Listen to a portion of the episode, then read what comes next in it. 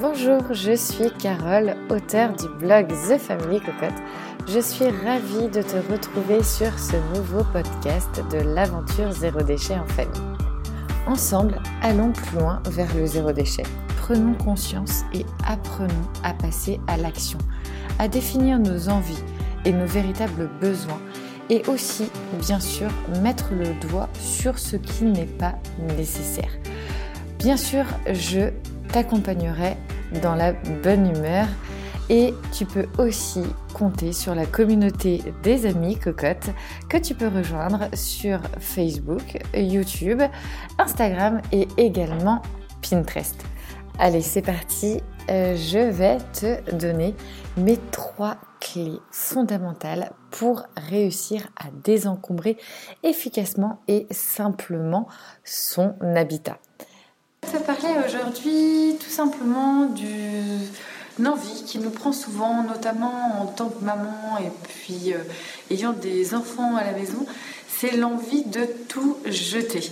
Et oui, il y a des fois, on a tout simplement envie de prendre un gros sac poubelle et de tout mettre en dehors de notre maison ou de notre appartement parce qu'on en a tout simplement marre d'avoir des choses euh, partout, de plus trouver ses affaires, de voir les jouets des enfants traîner. avant de passer au zéro déchet, euh, je trouve qu'il est important de désencombrer sa maison, de partir sur euh, aussi une nouvelle façon de voir les choses et, puis de se sentir bien chez soi avec une, une, habitation qui est aérée, simple je dirais, à vivre. Euh, il est vraiment important, avant même de vouloir actionner certains leviers d'action par rapport au zéro déchet ou au changement d'habitude dans nos vies, de partir sur une base saine.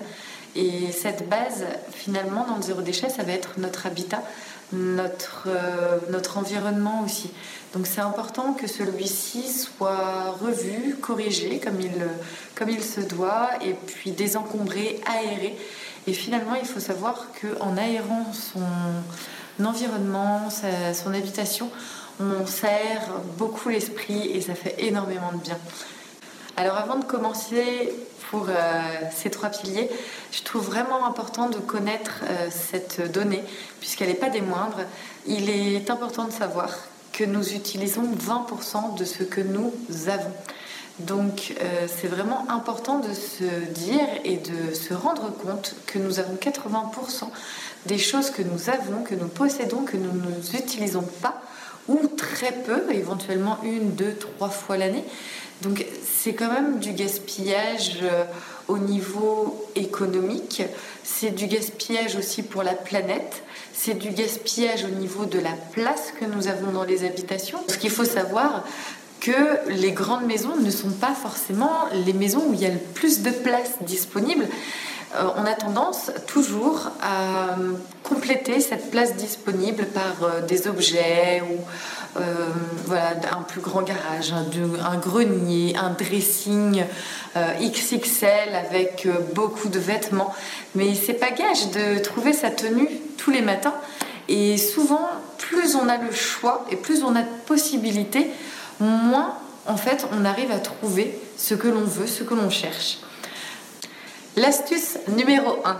Pour commencer, quelque chose de très facile, ça va être d'aller dans sa garde-robe et de trier ces 80% que nous n'utilisons pas.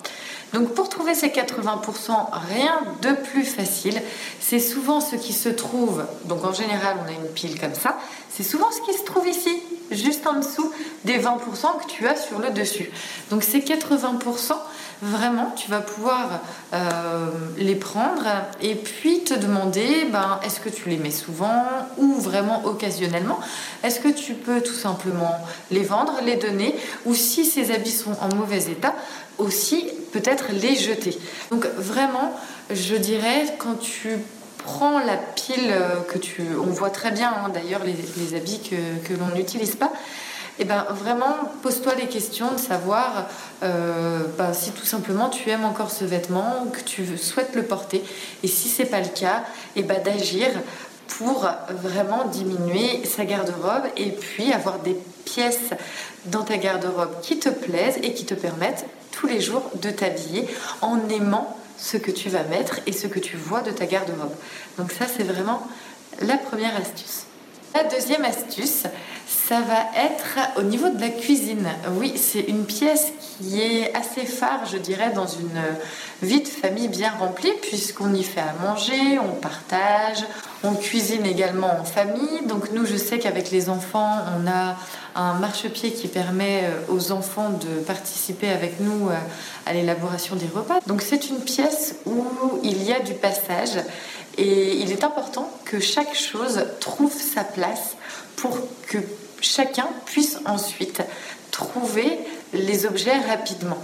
Et ben, comme je te parlais tout à l'heure des 80-20, ce qui est important dans la cuisine, c'est d'avoir euh, tout de suite ces 20% qui vont être euh, nécessaires à l'élaboration de tes plats parce que avoir les 80% qui vont t'encombrer et qui vont prendre une place impressionnante dans les placards vont, vont aussi ben, tout simplement venir brouiller les 20% dont tu as besoin. Si on a trois économes, ben peut-être que c'est pas la peine de garder les trois. Garde-en un, voire deux. Si comme moi, avec les enfants, tu as besoin de cuisiner, c'est toujours bien d'avoir des, des ustensiles des fois en double. Et encore, nous, à la maison, on a vraiment deux, trois ustensiles en double pour que les enfants puissent participer avec nous.